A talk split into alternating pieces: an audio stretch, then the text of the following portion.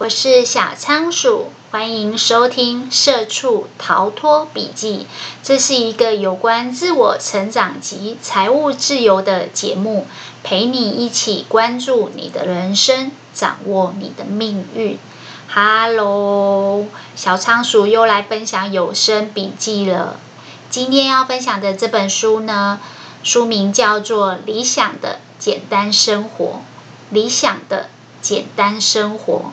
作者是多明尼克·洛罗。好，我们这个第五集了，要讲什么呢？我们其实从第三集开始就是讲有关精神层面的理想生活。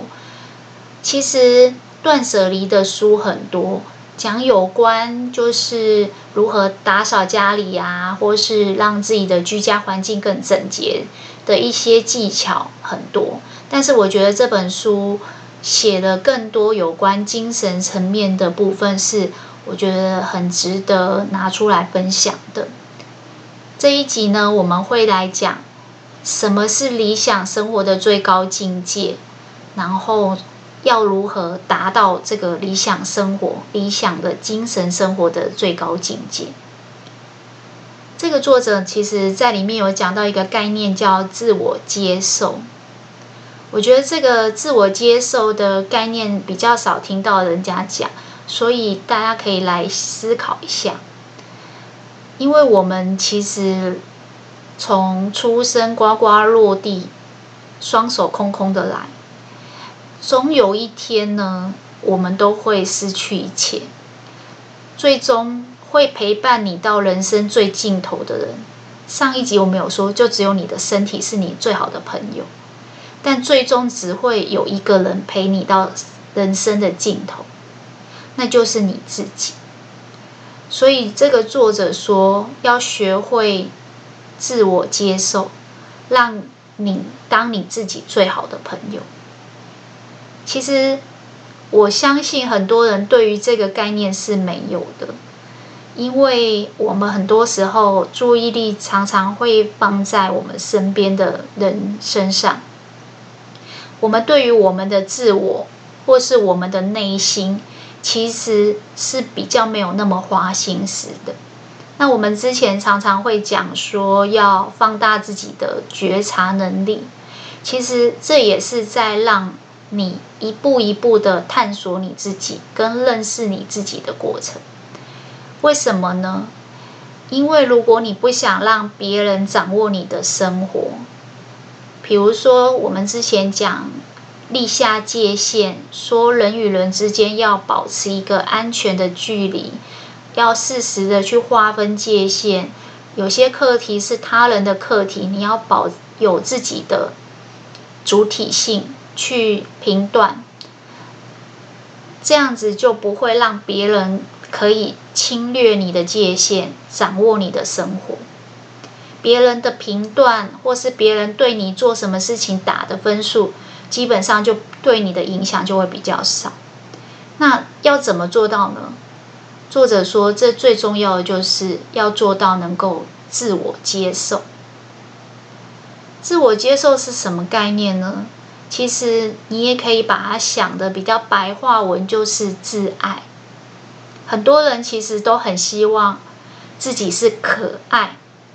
值得别人爱或被爱，但是很多人都做不到的是自爱。我说一个最简单的例子：小仓鼠在经营那个粉丝专业的时候，我常常花了一个早上三四个小时写一篇文章，然后分享到我的粉丝专业，然后呃每每每一阵子就会上去看一下有没有人帮我按赞，有没有人觉得我写的好。但你知道吗？自从开始呃分享这些心灵成长跟自我成长的书以后，我改变了做法。为什么呢？我每次分享完文章以后，我不会去看别人有没有爱我，帮我按赞，我会去帮自己按赞。诶，有意思吧？我想很多人不会替自己按赞，自己分享的文章。不好意思替自己按赞，自己明明花了一个早上三四个小时写出来的文章，自己难道不认同吗？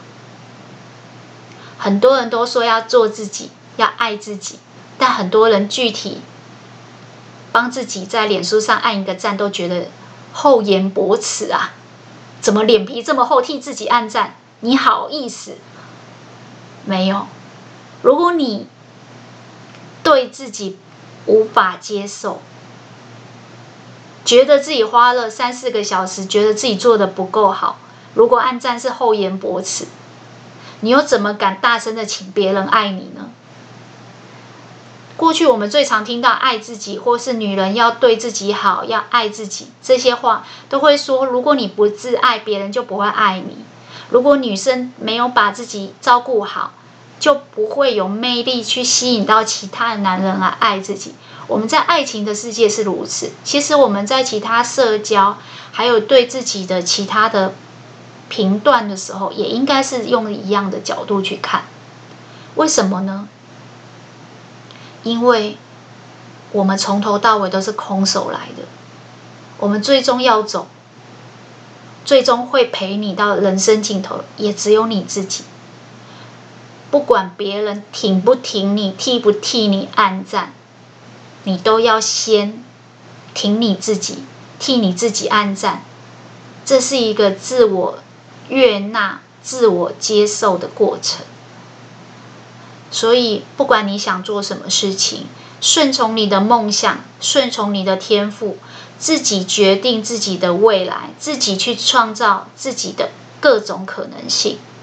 最第一个前提就是，你要对自己现在正在做的事情接受和肯定，要不然你干嘛花四个小时写文章？你一定是觉得值得分享，你这么做是有意义的，你才去做的啊。那你怎么没有办法当自己最好的朋友，先替自己按个赞呢？这个是理想的精神生活的最高境界，就是天诛地灭，没有人爱你，你也爱自己。有一天双手一撒，要撒手人寰，会跟你一起回家的，也只有你自己。所以你一定要接受你自己，这个是很少见的观念，但是我觉得这是现代人最需要的，因为现在人太多社交媒体叫你要去讨好别人，要去关注别人对你的关注，要去请别人替你打分数，三十个赞、五十个赞，怎样的分数算好？其实我觉得你自己都没有给自己投一张票。你又怎么希望别人可以替你投票呢？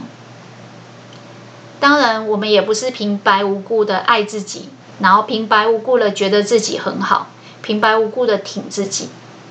所以，理想的精神生活最高境界的第二招，就是你要打磨你自己。我们每个人呢，从出生的时候对自己的了解都不是很多。我们就像是没有被雕刻过的原生的矿石，在人生的所有的经验历练当中，其实你都在做同一件事情，那就是不断的开发自己的潜能。透过你的这些工作经历、学习的经历，还有你认识的朋友学经历，这些所有的东西，你会。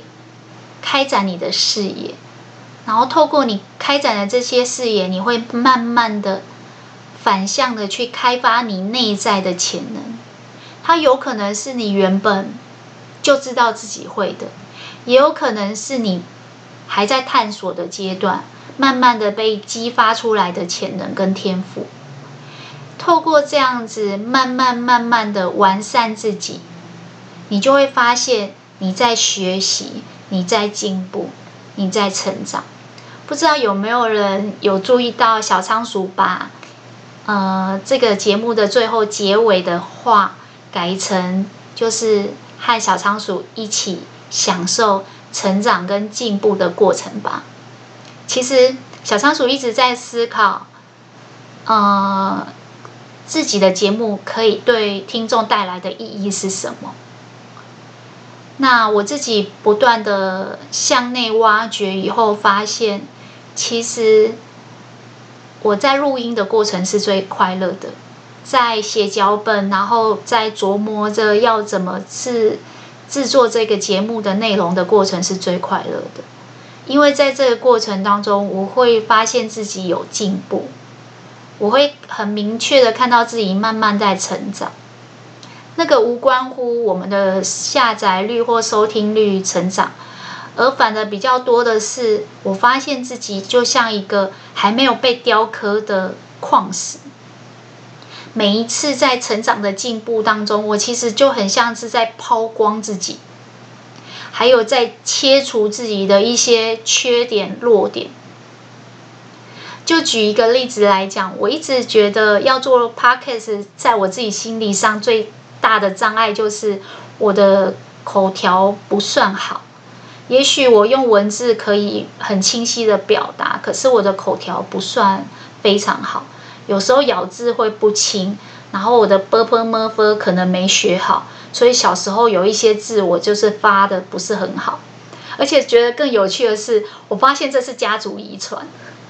为什么这么说呢？因为我有一个小我蛮多岁的妹妹那她小时候讲话呢就是有一点点咬字不清然后我们因为搭她比较多有时候就会逗她就会重复她讲的话然后我就说这个大舌头的的小孩怎么回事？然后就会一直逗他这样子。等到我自己开始做 podcast，我觉得报应来了。为什么呢？因为我也是大舌头，怎么办？不过我觉得。生命自己都会找出口。我记得我有一个很常看的那个呃 YT 的美妆部呃美妆频道主，就是 YouTuber，他就有说他刚开始做节目的时候，常常被网友攻击他讲话，呃，这叫什么？臭奶呆，不知道大家听得懂这一句闽南语吗？就是说他讲话也是有一点。就是呆萌这样子，那发音可是可能也没有很标准。其实我自己观察，他后来做了六七年以后，他的口条其实进步非常的多。但是他之前一刚开始讲话，的确是很长话含在嘴巴里面，然后发音就变得没有那么准确。那为什么讲这一段呢？因为我看到他。六七年前讲话很不是非常的清晰，到他六七年后，他的讲话变得口条非常的好，然后我就告诉我自己，也许呃大舌头是我的天缺，也许个性很急，讲话没有办法讲得非常的完整，有时候脑袋已经想到，嘴巴却有点打到自己的时候。可能是我的天缺，但是也许我做这个 podcast 可以顺便帮我把这个坏习惯给矫正过来。所以我不知道大家有没有印象，我每一集都会讲这一个，就是放慢一点，因为我的思绪速度太快，双子座的个性又很急，所以有时候脑袋想到的、想讲的话速度太快。但是我的嘴巴跟不上，然后，所以我记得我刚开始录音，传给我身边的一些好朋友听的时候，每个人都说你的咬字要修正一下。我说怎么办？这个很难呢，因为我平常讲话就是这样。但是因为平常讲话大家都听得懂你在讲什么，所以就不会太计较。顶多就是像我嘲笑我妹一样，就是会模仿她讲话，然后说她大舌头。但是你知道吗？在做这个节目的时候，也许我已经知道这是我的缺点，但是透过不断的自我打磨、抛光跟雕刻的过程，其实它也精进了我其他的能力。可能我花更多的心思去写脚本，因为有满满的脚本，我的心就会更定。然后慢慢的，我就发现，其实我放慢速度，然后照着我的脚本讲，我的。我我的状态就会变好，所以并不是我天生发音不标准，是我没有调整好自己的节奏。所以打磨自己很重要，你要先自我接受，说对，我就大舌头，发音不标准，你才有办法针对你不足的地方去雕刻，针对你很好的地方去抛光，然后慢慢把一颗未经雕琢的矿石打磨成一颗钻石。所以，什么是最理想的精神生活？我觉得最高境界就是有一天你可以自立自强，一个人走你都不觉得害怕，因为你对自己很能接受。你有一个最好的朋友就是你自己，另外一个就是你有能力打磨你自己，即便是天缺，你都可以慢慢修正，不需要追求完美，因为没有完美这个人，你只要接受你自己，然后。慢慢打磨自己就好。这个是理想的精神生活最高的两个境界，就是你可以到一种对自己很能接受，而且自己有什么问题你也能接受、能打磨、能雕刻的状态。那要如何去达到这个理想的精神生活的境界呢？这个作者其实分享了非常多的小方法。那我姑且把它截取三个我觉得还不错的方法，大家可以把它带走，让它应用在你的生活当中。第一个方法呢，就是每天花一小时打磨自己。我觉得这个跟我们之前讲那个定期清理你的大脑里面的思绪有一点像。他说。每个人对自己都会有一些呃目标跟诺言，希望自己可以实现。那我们如果想要去实现这些诺言，要怎么做呢？他说就是一样啊，每天花一个小时就好了，慢慢的打磨自己，你会看到自己的成长。比如说你的。理想跟目标是学习一门新的语言，像小仓鼠最近又在重新学日文。其实之前在日商公司上班，所以日文有一定的基础，但是后来没有这个环境使用的时候，我都忘光了。那前阵在学韩文的时候，就发现其实韩文跟日文真的很相同，因为他们的文法很很很多是雷同的。那在这个过程当中，我就发现说，哎，我喜欢的一些人，他们也在学日文，而且有在做日文的检定。那我就想说，我可以来重新学日文，然后把之前一直工作很忙，没有时间去考检定的这件事情完成。其实某种程度，这也是一种自我实现的状态。那怎么做呢？每天花一个小时，稍微复习一下已经会的东西。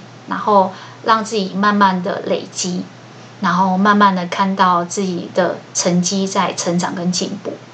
之前小仓鼠有说过嘛，如果你觉得你对你的人生掌握感不足，然后自信不足，自我效能感不够，最好的方法就是去找一个考试或是检定，或是一个大家都比较认同的一个能力去培养。在你学习新的语言、新的技巧的时候，你就会发现你在慢慢的打磨你自己，然后你会很具体的看到自己从零到一这样的成长进步。这个是一个让自己活得越来越快乐的理想境界的一个非常有用的方法。当然。不是每个人都像小仓鼠一样三分钟热度啦，我相信大家都是比较能够长时间学习的。小仓鼠的习惯就是会一阵子找一个目标重新学习，因为很喜欢这种从零到一的感觉，从完全不懂，然后很有新鲜感，然后很新奇的一个领域的事物，然后到可以掌握它十拿九稳，然后日后有时候可以拿出来运用，不管是学种花。或者是学语言，甚至是看一本新的领域的书，我觉得这对我来讲都还蛮有趣的。前阵子还在学那个，呃，锻炼身体，就是做肌耐力的训练。那我觉得这些其实每天花一个小时慢慢实现，就会让你的理想精神生活越来越高。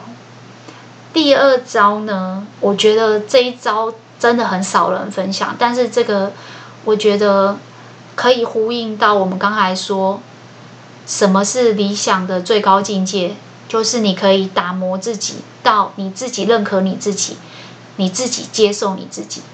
可以替自己暗赞，觉得自己可以做到这样子，很不错了。什么样的境，什么样的方法呢？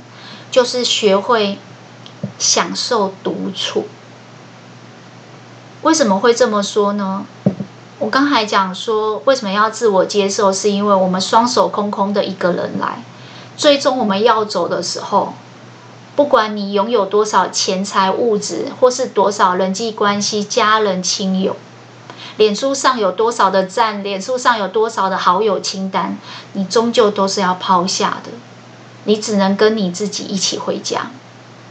所以你要学着享受一个人，享受独处。这个作者说，独处这个英文单字 alone 呢，就是 all one，all 就是全部的那个 o，a l l。One 呢，就是 O N E，独一无二的意思，全部就只有这一个，所以是独一无二。独处原本的意思并不是孤单或寂寞，而是独一无二。它也是我们像我刚才讲的，生命最刚开始的状态，就是你来的时候就是双手空空来啊。所以其实，在生命不管是最初始，或是我们内心最深处的状态，其实我们都是孤独的。但是这个孤独呢，还有分层次上的不同。有些人呢，是在精神上很无形的一个人，觉得很孤单、很孤独。这个当然大家都不喜欢。但是有另外一种层次呢，是在肉体上有形的，看起来是一个人。但是在实际上呢，他的精神层次是很丰富的，是一点都不寂寞的。也许外在看到的是形单影只，嗯、呃，旁边没有家人围绕，不见得有配偶或是有亲密的伴侣，但是他在精神层次是相当丰富的。为什么要把孤独做这样子分类呢？因为我们终究在。呃，有形的上面免不得会落单。就算今天有派对，明天有聚会，你的生活被天天充满着。有一句话说，我们在 party 当中人很多的时候，其实是一群人的孤单，就每个人都很孤单的灵魂，所以聚在一起。其实，在聚会当中，有时候也会相形见拙的。显露出一个人的孤单，所以如果肉体上有形的、形单影只的这些孤单是很难避免的，就算你把它填满，你也不见得会觉得快乐。那我们要追求的，其实是在精神上的不孤单，就是也许你是一个人落单，但是你很享受，你的精神层次是很丰富的。为什么呢？因为独处也会有好处，它也是有功能的。记不记得小仓鼠之前会说，很多事情是一体两面，要尽量去选择好的那一面看。其实用独处这件事情去看待就很明显，因为独处有时候也是你打磨自己的技能，或是学习一个新的技巧。自我提升的最好的时候，你很少看到一个人他在学习新事物的时候，永远跟别人聚在一起。也许你在上课的时候是，但是你回到家，你自己在复习的，比如说你学一门语言，或是你看一本书，其实很多时候你还是必须要一个人独处。但是你的精神层次是很丰富的，因为你自己。在学的过程中，你感受得到你自己在成长进步，你在自我提升。所以独处其实是有好处的，它可以让你自我提升。第二个就是独处有很长时候是你在施展某一个你想做的作为之前的前置作业。简单来讲，这个独处是你在做其他的准备。有一句话叫“机会是留给有准备的人”。当你要在任何一个目标跟梦想发光发热的时候，前置的作业练习跟准备是少不了的。而这个时候，你很难拉着其他人做，你一定是要自己一个人去准备的。所以，独处其实可以让你花更多力气去做这些准备。它也是有好处的。第三个是，呃，独处其实是一种，我觉得打电动的时候最常讲的这个回血，重新让你获得能量跟蓄积能量的作用。以前那个历史剧很常讲说，连年的战争啊，会让。呃，民间过得民不聊生，就是很多的呃生产作物啊都没有办法继续做，所以停战是为了休息养生。其实独处也是，因为很多时候我们跟人相处的时候，要花很多的注意力关注呃很多发生的事情啊，别人所讲的话，你要跟得上。资讯量太大的时候，你脑袋可能会变得很烧脑啊。当你一个人的时候，你的这些干扰啊、资讯啊，还有你要关注的注意力都会下降。它可以帮助你回血，让你可以重新蓄积能量。所以独处其实不见得都是坏事，它反而是一种呃休息再出发的状况。第四个独处的优点就是它可以丰富你的精神世界。我想这个在很多的呃看书啊，或者是吸收新知的时候，都会有这种感觉。他也许看起来是一个人，但是他脑海里面的想法其实是很多元又很丰富的，所以他的灵魂其实是很丰沛的。第五个独处的优点呢，是独处可以让你。回血完以后再出发，你会更更珍惜跟朋友的互动。像草小仓鼠平常大部分的时间都是一个人独处，所以有时候如果有机会去跟朋友聚餐或什么，反而都会格外的珍惜，因为很难得又可以跟其他人互动跟连接在一起。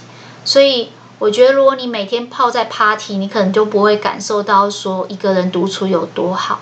但是你独处久了，有时候你会觉得你需要去吸收一些人际关系的能量。独处其实是一种享受一个人的快乐，它是一份礼物。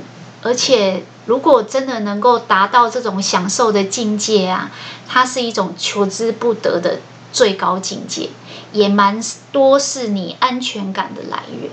我们之前有讲说，女生要自立自强，要当自己大脑的掌门人，那你就会有安全感，有舒适感。那时候我还有举例说，我喜欢的偶像吴淡如啊、大 S，他们之所以可以对自己的人生这么有主见跟定见，让我觉得很佩服、很帅气。最主要的原因也是因为，他们其实很知道自己要什么，然后可以甘心让自己。一个人去享受这种一个人的快乐，其实是很重要。第三个可以帮助你达到理想的精神生活的方法呢，就是阅读，并不是因为小仓鼠自己喜欢读书，所以就跟大家推广这个方这个技巧，而是其实。很多人独处的时候会选择做的事情里面很多，比如说你可能会冥想，你可能会园艺，你可能会烹饪，或是做一些身体的美容，或者是做一些书写跟创作。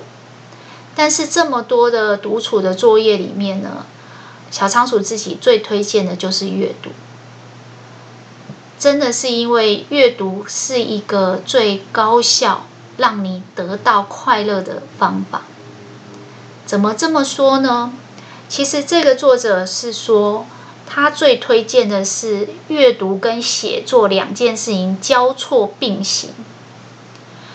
因为阅读呢，是你在关注你自己、完善你自己，像我们之前讲的打磨自己的过程。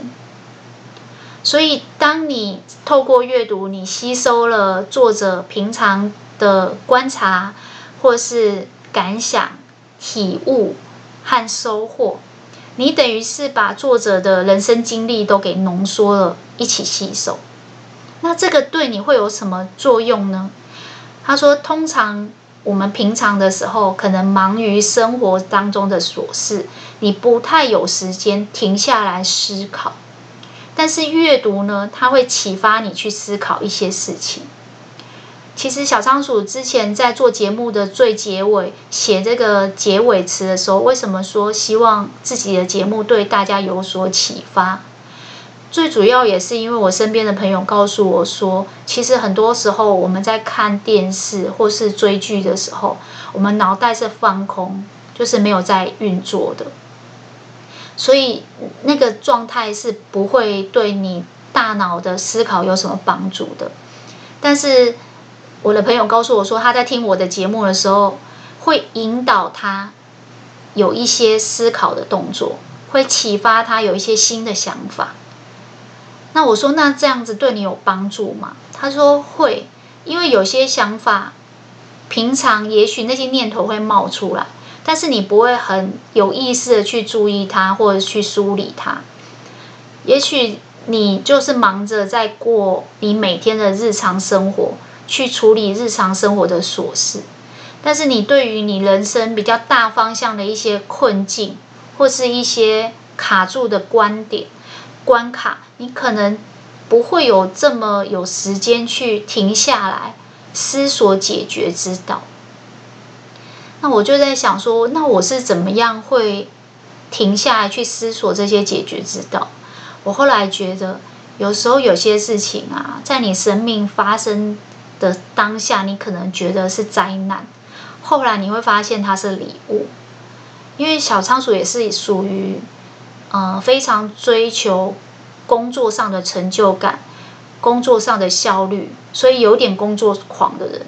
如果不是身体受，就是有一些病痛啊，发生一些状况，其实是不太有可能停止掉工作，然后呃停下脚步去思索自己的人生的。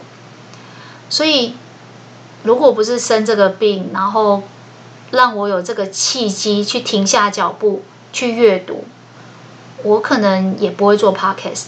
如果不是因为停下脚步去思考、去阅读，也不会启发我去反刍说：“哦，原来我平常的观念、想法，或者是我的处事准则跟生存之道，可以怎么样去修正？”基本上，我们就每天都被日复一日的自动导航模式带着走。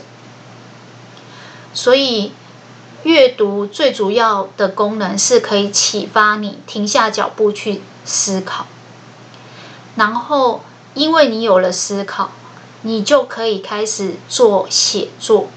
写作就是梳理你思考的方向跟路径的一个方法，它可以让你表达出你的想法。其实写作这件事情呢，你不一定要是去发表给谁看。我记得我之前在讲一本书，书名叫做《写吧》。为了抵达你自己那本书的时候，我就说，你可以试着开始写日记，跟自己自我对话，因为这样你就会在写日记的时候，把你的想法跟念头都表达出来。在这个表达的过程中，你就可以开始很清醒的梳理你脑海里面的那些海量的资讯。然后透过这样子梳理的过程，你去认识你自己，去了解自己的方向，然后提醒自己你应该走的方向是怎样，然后怎么样让自己持续的坚持下去。所以作者说，阅读跟写作最好是交错的去做，因为阅读是输入，是吸收了新的资讯，然后写作是反刍，是输出，是把你的想法表达出来。但我觉得中间再加入思考更重要，因为思考是把你的输入消化咀嚼，然后客制化成你个人能接受的东西，套用在你自己的人生。因为我上次有讲，我们每个人都很独一无二，你要能够接受你自己，最主要就是在。套用在别人身上可行的，套用在你自己身上不见得可行。所以你要自己先能接受这个独一无二的你自己，你的思考、你的消化、你的咀嚼，才能够把书本里面别人的人生经历浓缩、内化成你自己的东西，然后应用在你的生活当中。所以，什么是？理想的精神生活最高的境界呢？第一个，当你自己最好的朋友，接受你自己；第二个，花一点心思打磨你自己。第二个部分，要如何达到这样理想的精神生活呢？我们这一集分享了三个方法。第一个是。每天花一小时打磨自己。你想学语言，花一个小时；你想锻炼肌肉，花一小时。第二个是学会享受一个人的快乐，学会享受独处。第三个是我个人的推荐：倘若你独处的时候不知道要做什么，那就学着阅读吧。阅读会启发你的思考。然后让你透过书写表达你自己，这样子你可以吸收他人的经验值，内化成你自己的生存之道。小仓鼠这一集的笔记就跟大家分享到这边了，恭喜你又成功听完一本书，吸收了新的观念。我希望今天分享这个。独处还有接受自己的观念，大家可以运用在自己的生活当中。如果我今天所分享的这些观念呢，对你有所启发，也希望大家把今天听到最认同的一句话或是一个观念回馈留言给我，和小仓鼠一起享受成长进步的过程吧。小仓鼠会持续创作扎实的节目内容，分享更丰富的笔记给大家。那我们下一次空中再见喽，拜拜。